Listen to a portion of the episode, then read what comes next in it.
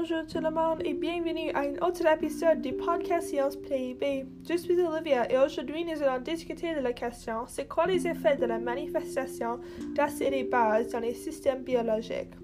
Selon le niveau de pH de l'acide et des bases, ils peuvent être très dangereux d'entrer en contact avec ou pas nuisibles du tout.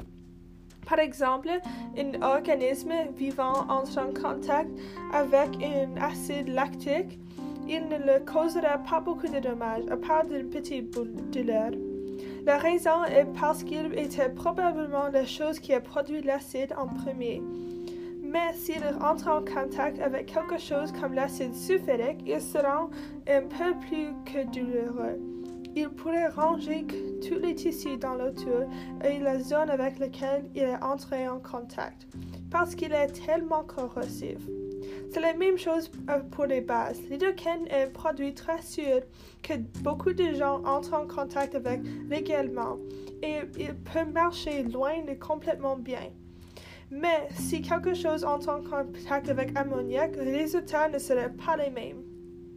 Eh bien, c'est la fin de l'épisode. À la prochaine fois, nous parlerons de comment les acides et les bases interagissent. Merci pour écouter.